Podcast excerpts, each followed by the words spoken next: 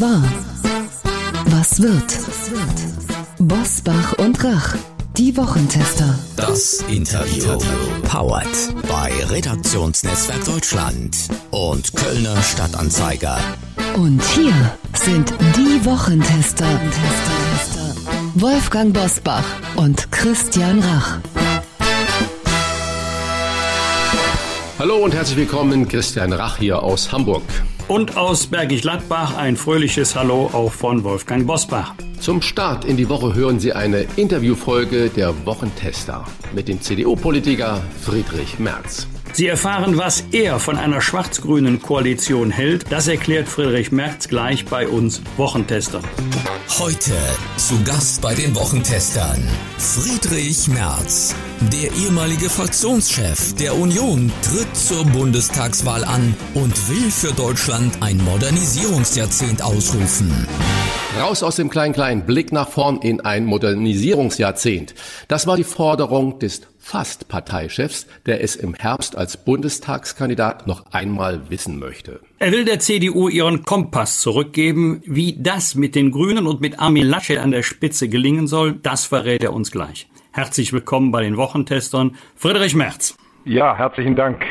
Die Grüne 28 Prozent, Union nur noch 21 Prozent. Das ist das aktuelle Ergebnis einer Forsa-Umfrage für RTL und NTV. Wer ist schuld an diesem Desaster, Herr Merz?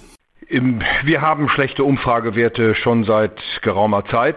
Es hat jetzt noch mal einen deutlichen Schlag nach unten gegeben in dieser Woche, aber ich bin mir ziemlich sicher, dass wir eine Chance haben, da wieder rauszukommen. Die CDU hat nicht gerade die beste Woche hinter sich, aber noch einmal, es geht dann danach auch wieder nach oben. Wenn du wie am vergangenen Wochenende beim Kampf um die Kandidatur für den Bundestag vom Zitat verlorenen Kompass der CDU Zitat Ende sprichst, was meinst du konkret damit? Ja, Wolfgang, das sind ja fast deine Formulierungen, nicht? Die wir beide schon öfter mal miteinander ausgetauscht haben. Es wissen eben leider viele Wählerinnen und Wähler in Deutschland, auch viele Anhänger und Mitglieder der CDU gar nicht mehr, wofür steht eigentlich diese CDU. Ich habe äh, meinen langjährigen Bundestagskollegen Wolfgang Bosbach in Erinnerung, der mal früher gesagt hat, wenn du nachts jemanden um drei Uhr wächst und ihn fragst, warum bist du in der CDU, dann hat er vor 20 Jahren gesagt, weil sonst die Russen kommen, weil die Sozis nicht mit Geld umgehen können und wir stellen den Kanzler. So, das war jetzt eine sehr plakative Formulierung den 80er Jahren, aber heute müssten wir nachts um drei Uhr die CDU-Mitglieder und Wähler wecken können und fragen, warum bist du in der CDU? Dass äh, die vielleicht sagen, weil wir eine gute Außen- und Sicherheitspolitik machen, weil wir in der Wirtschafts- und Finanzpolitik das Geld beieinander halten und weil wir diesem Land eine Perspektive im 21. Jahrhundert geben. Aber das muss wieder greifbar, das muss wieder sichtbar werden und das muss auch für unsere Wählerinnen und Wähler wieder verständlich werden. Da frage ich natürlich gleich mal ganz ketzerisch nach, reicht das? Der Zeitgeist ist ja grün. Annalena Baerbock wurde in dieser Woche von vielen Medien ja fast hymnisch verehrt. Sogar die äh, wirklich konservative FAZ zeigt sich verzaubert. Das ist ein Zitat von ihr. Ist Armin Laschet der richtige Mann, um sich gegen diesen Trend, gegen diesen Zauber zu stellen? Also jetzt äh, sage ich Ihnen mal, Herr Rach, ganz offen, können Sie sich jenseits aller Parteipolitik vorstellen, dass äh, eine deutsche Tageszeitung von einem Mann verzaubert wäre? Ja, Sie waren ja mal so in der Lage, naja. als Sie wie aus der Asche wieder aufgestiegen ja. sind und man hat dann gejubelt, da kommt der Heiland ja. und der Retter. Also Nein, da also waren schon viele nie. Medien auch verzaubert. Naja, gut, aber diese Formulierung mit dem Heiland und dem Retter, das war immer ironisch gemeint. Das war auch immer eine bewusste Übertreibung, die nicht nur gut gemeint war, und äh, bei Frau Baerbock äh, mit Verlaub geht bei einigen Medien die Distanz verloren. Wir wissen ja nun auch, wie große Teile der Medien in Deutschland äh, politisch äh, denken. Dass dies dem Zeitgeist entspricht, mag sein. Ich möchte dem Zeitgeist nicht folgen. Ich möchte den Zeitgeist mitbestimmen. Wir müssen sagen, was notwendig und was richtig ist für die nächsten Jahre und Jahrzehnte. Und da wird Frau Baerbock auch noch die eine oder andere Bewährungsprobe zu bestehen haben, wenn es denn mal wirklich tief in die Themen hineingeht. Und dann wird sich das auch etwas entzaubern wieder. Also wenn ich das richtig verstanden habe, nicht auf der Welle surfen, auf der grünen Zeitgeistwelle mitschwimmen, aber die Themen Klimaschutz, Schutz der natürlichen Lebensgrundlagen ist ja eigentlich ein konservatives Anliegen, sind und bleiben auch noch auf der politischen Tagesordnung für geraume Zeit. Welche Antworten sollte da die Union geben? Wir streiten ja nicht mit den Grünen über das Ziel und wir streiten auch nicht darüber, dass wir ein wirklich sehr ernsthaftes Problem haben. Wir streiten sehr wohl mit den Grünen über die Lösung und über den Weg zur Lösung des Problems. So, und äh, da gibt es in der Union, wie ich finde, sehr klare und sehr deutliche alternativen Unterschiede. Die Grünen möchten sehr stark regulieren, wollen sehr stark den Gesetzgeber auch äh, für Eingriffe in die private Lebensführung äh, nutzen. Wir sagen, die Menschen müssen ein eigenes Interesse daran haben, das Problem mitzuhelfen zu lösen. Und ich sage es jetzt mal etwas vereinfacht, es geht nicht nur mit staatlicher Regulierung, es geht mehr und vor allem mit marktwirtschaftlichen Instrumenten. Wie schaffen wir es, dass die Menschen ein eigenes, auch ökonomisches Interesse daran haben, dieses Problem zu lösen? Da ist zum Beispiel der Weg über die Zertifikate, der Weg über die CO2-Bepreisung ein richtiger Weg. Aber ansonsten auch zu versuchen, und ich bin mir sicher, dass das gelingen kann, Ökonomie und Ökologie so miteinander zu verbinden und auch zu versöhnen, dass wir eine Industriegesellschaft, ein Industrieland bleiben können und gleichzeitig auch diese Klimaschutzziele erreichen. Da habe ich bei den Grünen große Zweifel, dass sie das wollen.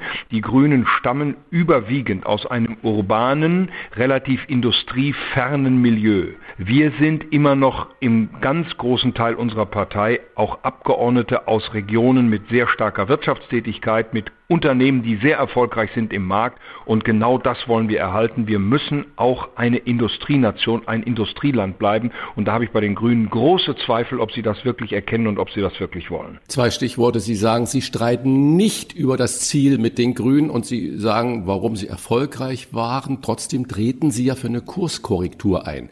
Und jetzt sage ich, aber war die CDU unter Angela Merkel nicht gerade deshalb so erfolgreich, weil sie Inhalte der SPD und natürlich natürlich auch der Grünen gekapert hat. Also der Erfolg der Union ist relativ. Wenn Sie es einmal mit Wahlergebnissen vergleichen, dann sind seit 2005 die Wahlergebnisse der CDU bis auf eine Ausnahme kontinuierlich schlechter geworden. Wir haben beim letzten Mal bei der Bundestagswahl 2017 das schlechteste Nachkriegswahlergebnis jemals gehabt. Warum ist das so? Das ist aus genau den Gründen, die ich versucht habe zu benennen, so. Wir binden große Teile der Wählerinnen und Wähler nicht mehr so wie früher. Es ist rechts von uns eine Partei entstanden, die in diesem Umfang nie hätte entstehen dürfen. Es hat in der Flüchtlingspolitik, aber auch in der Wirtschaftspolitik, in der Energiepolitik Entscheidungen gegeben bis hin zur Sicherheitspolitik, zur Verteidigungspolitik, Stichwort Wehrpflicht, die Teile unserer Wählerinnen und Wähler nicht mehr nachvollzogen haben und auch nicht mehr nachvollziehen wollten. Und da hat die Union nun ganz eindeutig Wähler verloren, die sie früher fest an sich binden konnte. Seit dem vergangenen Wochenende steht fest, du trittst zur Bundestagswahl in deinem Heimatwahlkreis Hochsauerland noch einmal an.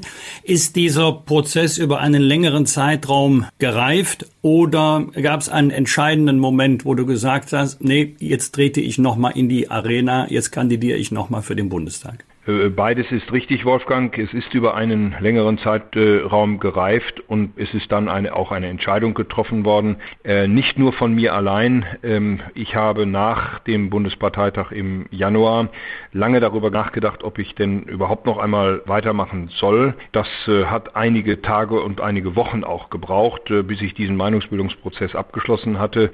Und es ist mir auch erleichtert worden, ihn abzuschließen, weil es so viele Menschen, sowohl innerhalb des Hochsauerlandkreises wie auch außerhalb gegeben hat, die mir gesagt haben, du musst hier nochmal mithelfen, auch wenn du nur knapp verloren hast, hast verloren, aber eben nur knapp, dann musst du nochmal mithelfen, dass die CDU jetzt bei der Bundestagswahl 2021 ein gutes Ergebnis bekommt. Dann hat es bei mir in meinem Wahlkreis ein bisschen Unruhe gegeben, das ist ja auch hinlänglich bekannt, öffentlich geworden, ähm, um den amtierenden Abgeordneten. Es hatte schon einen Gegenkandidaten äh, gegeben und dann haben sich zwei große Stadtverbände in diesem Wahlkreis entschlossen, mich vorzuschlagen und als das dann soweit war, habe ich ja gesagt. Hast du es eigentlich mal in den Jahren, als du nicht mehr im Bundestag warst, bedauert? Nein, das war 2009 eine bewusste, auch viele Jahre vorher schon bereits getroffene Entscheidung. Äh, ich hatte immer gesagt, und Wolfgang, du weißt dass wir beide haben oft darüber gesprochen, ich habe immer gesagt, dass ich nicht mein ganzes Leben nur in der Politik verbringen möchte. Die Entscheidung 2009 auszuscheiden habe ich nie bedauert. Im Gegenteil, das war eine richtige, auch eine richtige Lebensentscheidung für mich. Ich war damals Anfang 50. Ich wollte dieses äh, Jahrzehnt nicht in einer Endlosschleife verbringen, in der ich es sicherlich verbracht hätte, äh, wenn ich im Bundestag geblieben wäre. Und äh, es hat allerdings einen Punkt gegeben, der mir damals wirklich schwer gefallen ist. Mir schwer gefallen, diesen Wahlkreis aufzugeben. Da bin ich immer zu Hause gewesen, da bin ich immer auch von vielen Menschen getragen gewesen. Ich habe dort viele hm, Freunde, nicht nur politische Freunde, sondern auch sehr persönliche Freunde, mit denen zusammen ich dort Politik gemacht habe. Das ist mir schwer gefallen damals, sehr schwer gefallen.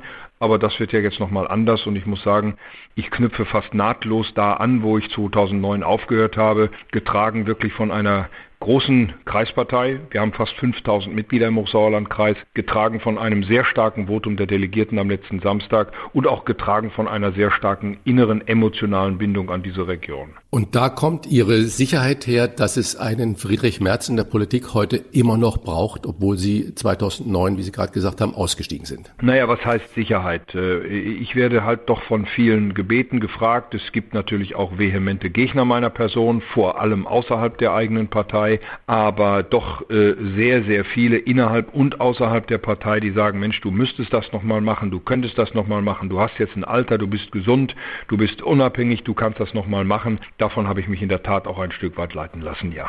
Annalena Baerbock wird zugeschrieben, dass sie in ihrem Amt gereift sei, sich vieles angeeignet habe und sie hat ja bei der Vorstellung und bei dem Vorschlag von Robert Habeck schon ein bisschen damit kokettiert. Ja, stimmt, ich habe keinerlei Regierungserfahrung, ich war noch nie Kanzlerin. Das wäre ja für einen Arzt auch ein interessantes Modell. Ja, stimmt, ich habe nie Medizin studiert, aber ich probiere das jetzt mal ganz intuitiv.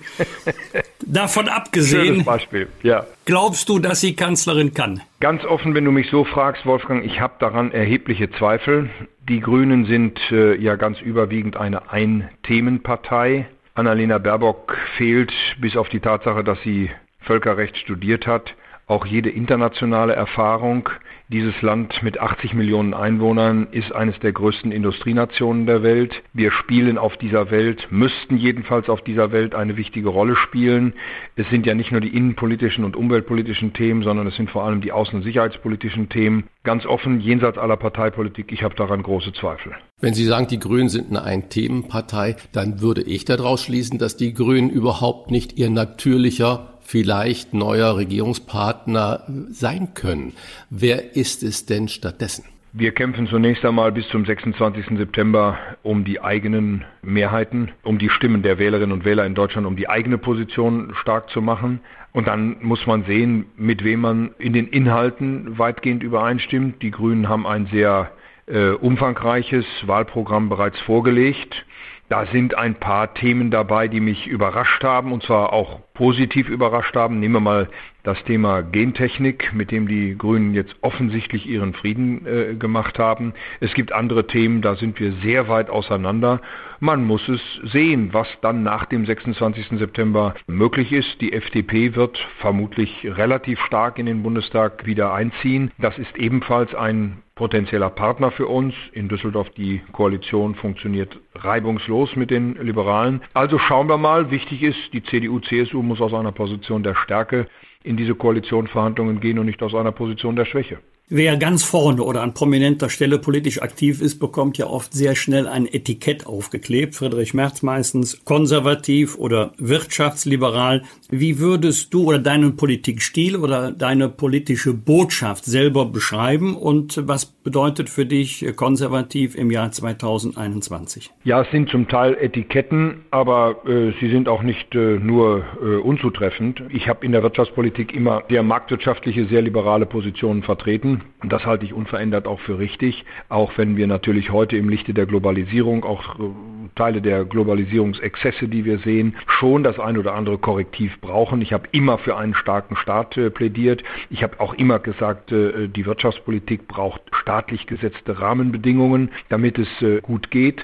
Ich bin in den gesellschaftspolitischen Fragen vielleicht eher ein bisschen konservativ, aber das heißt nicht, dass ich nicht sehe, dass sich diese Gesellschaft natürlich verändert, auch in eine sehr sehr gute, sehr offene, liberale Richtung äh, verändert. Und äh, da bin ich eher schon auf der, wie soll ich sagen, gesellschaftlich sehr offenen äh, Seite. Ich habe nie ein Thema damit gehabt, dass wir die Ehe für alle, wie sie ja genannt worden ist, eingeführt haben. Ich habe nie ein Problem damit gehabt, dass auch gleichgeschlechtliche Partner zusammenleben.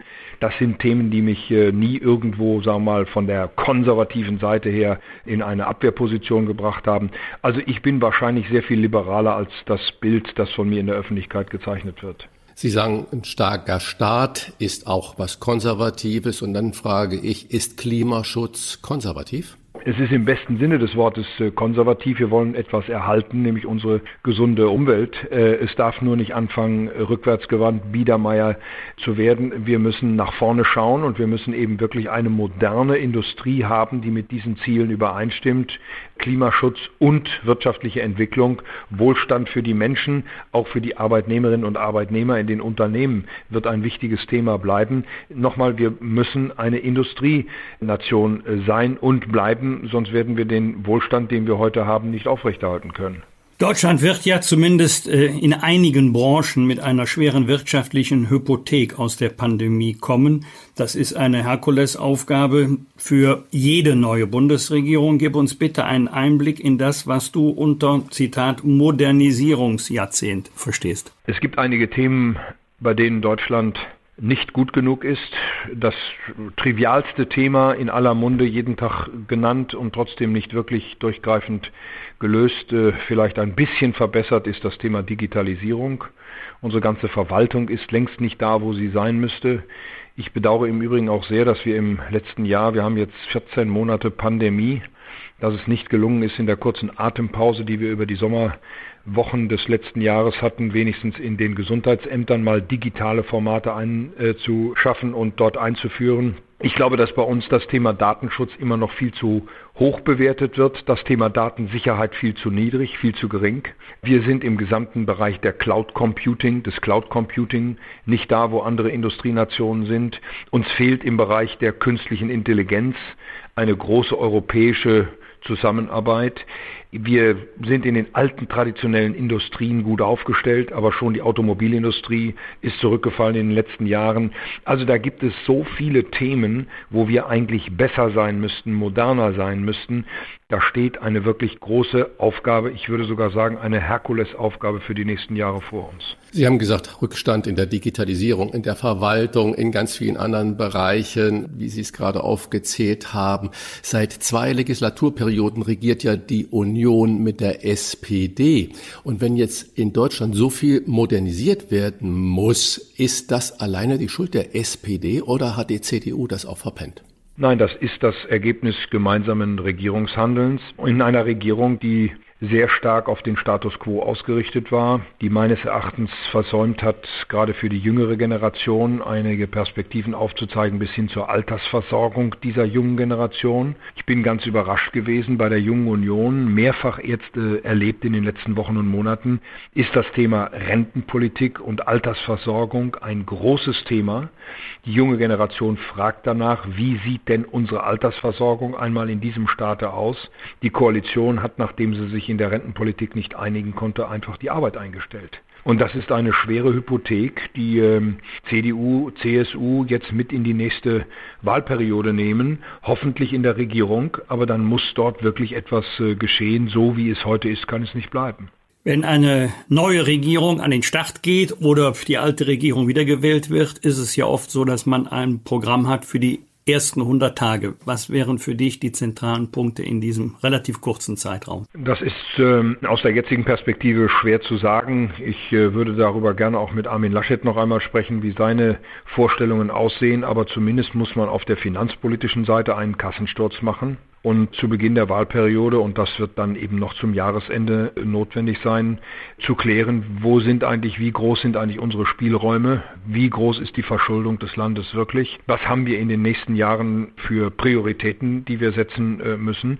Und äh, dann muss man der deutschen Bevölkerung auch äh, Rheinwein einschenken und sagen, es werden nicht alle Wünsche zu erfüllen sein. Die Bäume wachsen, aber sie wachsen nicht in den Himmel. Das wäre aus meiner Sicht äh, auch finanz- und wirtschaftspolitisch eine notwendige und richtige Botschaft. Wir wollen ja jetzt keine Koalitionsverhandlungen vorwegnehmen, aber doch mal spekulativ. Es ist ja nicht ganz unwahrscheinlich, dass die Grünen im Herbst sogar stärkste Partei werden könnten. Würde ein Friedrich Merz in einer grün-schwarzen Bundesregierung als Juniorpartner aktiv werden? Also, lieber Herr Rach, ähm, was wäre, wenn Fragen zu beantworten in der Politik ist ein gefährliches Spiel. Genau. Ähm, Aber Sie machen sich Gedanken ja, darüber. Deswegen wollen Sie ja, nein, und genau über diese Frage mache ich mir überhaupt keine Gedanken, weil ich mir ganz sicher bin, wenn nicht der Himmel einstürzt, dass wir eine sehr realistische Chance haben, bei der Bundestagswahl am 26. September deutlich vor den Grünen zu liegen. Deutlich vor den Grünen zu liegen. Die Grünen haben immer das Problem in den letzten Jahren schon gehabt, dass sie in den Umfragen während der laufenden Legislaturperiode sehr gut dastanden und dann meistens bei den Wahlen deutlich hinter diesen Umfragen zurückgeblieben sind. Auch dieser Hype, den wir zurzeit um die Kanzlerkandidatin der Grünen sehen, wird wieder etwas abflachen. Ich denke, dass wir eine wirklich realistische Chance haben, über 30 Prozent zu liegen bei dieser Bundestagswahl. Und ich bin mir nicht ganz sicher, ob die Grünen 20 Prozent tatsächlich erreichen. Ich denke, da wird äh, auch der Abstand so deutlich und so klar sein, dass es zu einer Kanzlerin Annalena Baerbock nicht kommt. Das bleibt ein grüner Traum bis zum Wahlabend am 26. September 18 Uhr. Er möchte ein Modernisierungsjahrzehnt ausrufen, wenn er im Herbst in den Bundestag gewählt wird, was er darunter versteht und wie er zum Erfolg der Grünen jedenfalls bei Umfragen steht. Das hat er uns heute erklärt. Vielen Dank, alles Gute, bleib gesund, dir und deiner Familie. Gruß an Friedrich Merz. Lieber Wolfgang, vielen Dank. Lieber Herr Rach, Ihnen auch. Hat Spaß gemacht. Danke. Same, same. Fragen und Anregungen für Bosbach und Rach? Kontakt at diewochentester.de wir bedanken uns bei unserem Werbepartner für die Unterstützung dieser Folge. Clark ist eine Versicherungs-App, die genau das macht, was wir hier auch jede Woche versuchen, nämlich komplexe Themen und manchmal auch Chaos zu ordnen und dabei das Beste für Sie herauszuholen. Ganz viele Hörerinnen und Hörer werden beim Thema Versicherungen an Kleingedrucktes, geringe Vergleichbarkeit und hohe Kosten denken. Doch das muss nicht sein, denn Sie können Ihre Versicherungen digital managen und dabei auch noch Geld sparen. Wie das geht? Mit Clark. Das ist eine App, mit der Sie sich einen leichten Überblick über alle Ihre Versicherungen verschaffen können. Clark bewertet jeden Ihrer Verträge unter zwei Gesichtspunkten. Erstens, brauche ich diese Versicherung wirklich? Und zweitens, stimmt das Preis-Leistungs-Verhältnis? Die Clark-App vergleicht mit ihrem Algorithmus tausende Tarife von mehr als 160 Versicherern für Sie und schlägt zu Ihren vorhandenen Verträgen bessere Alternativen vor. Übrigens dauerhaft kostenlos und unabhängig von einzelnen Anbietern. Bei Fragen helfen Ihnen die Versicherungsexperten von Clark per Telefon, E-Mail oder Chat weiter, ohne lästige Wartezeit. Das ist ein Versprechen. Mehr als 300.000 Kunden nutzen die Clark-App bereits. Und für unsere Wochentester, Hörerinnen und Hörer, haben wir ein exklusives Testangebot, mit dem Sie von Clark einen 30-Euro-Gutschein von Amazon erhalten. Merken Sie sich bitte dafür den Gutscheincode TESTER. Bitte in Großbuchstaben schreiben. Wie das funktioniert? Laden Sie die Clark-App im App Store Ihrer Wahl herunter und gehen Sie auf die Webseite clark.de für Deutschland oder goclark.de AT für Österreich. Wenn Sie sich dort registrieren und mindestens zwei Versicherungen bei Clark hochladen, erhalten Sie mit dem Gutscheincode TESTER einen Amazon-Gutschein im Wert von 30 Euro nach der Bestätigung. Aber wichtig bei Clark, Sie müssen keine neue Versicherungen abschließen. An Ihren Verträgen ändert sich selbstverständlich ohne Ihre ausdrückliche Zustimmung nichts und Ihre Daten sind in einem deutschen Rechenzentrum gesichert. Stellen Sie Ihren digitalen Versicherungsmanager Clark doch einmal auf die Probe. Tester ist Ihr persönlicher Gutscheincode. Alle Infos und die Teilnahmebedingungen finden Sie auch in unseren Show Notes. Das waren die Wochentester, das Interview mit Unterstützung vom Kölner Stadtanzeiger und dem Redaktionsnetzwerk Deutschland. Wenn Sie Kritik, Lob oder einfach nur eine Anregung für unseren Podcast haben, schreiben Sie uns auf unserer Internet- und auf unserer Facebook-Seite. Fragen gerne per Mail an kontakt@diewochentester.de und wenn Sie uns auf einer der Podcast Plattformen abonnieren und liken, freuen wir uns ganz besonders. Danke für Ihre Zeit. Die neue reguläre Folge hören Sie am Freitag Punkt 7 Uhr. Bitte die Wochentester einschalten. Was war? Was wird? Wolfgang Bosbach und Christian Rach sind die Wochentester. Ein maßgenau Podcast. Powered bei Redaktionsnetzwerk Deutschland und Kölner Stadtanzeiger.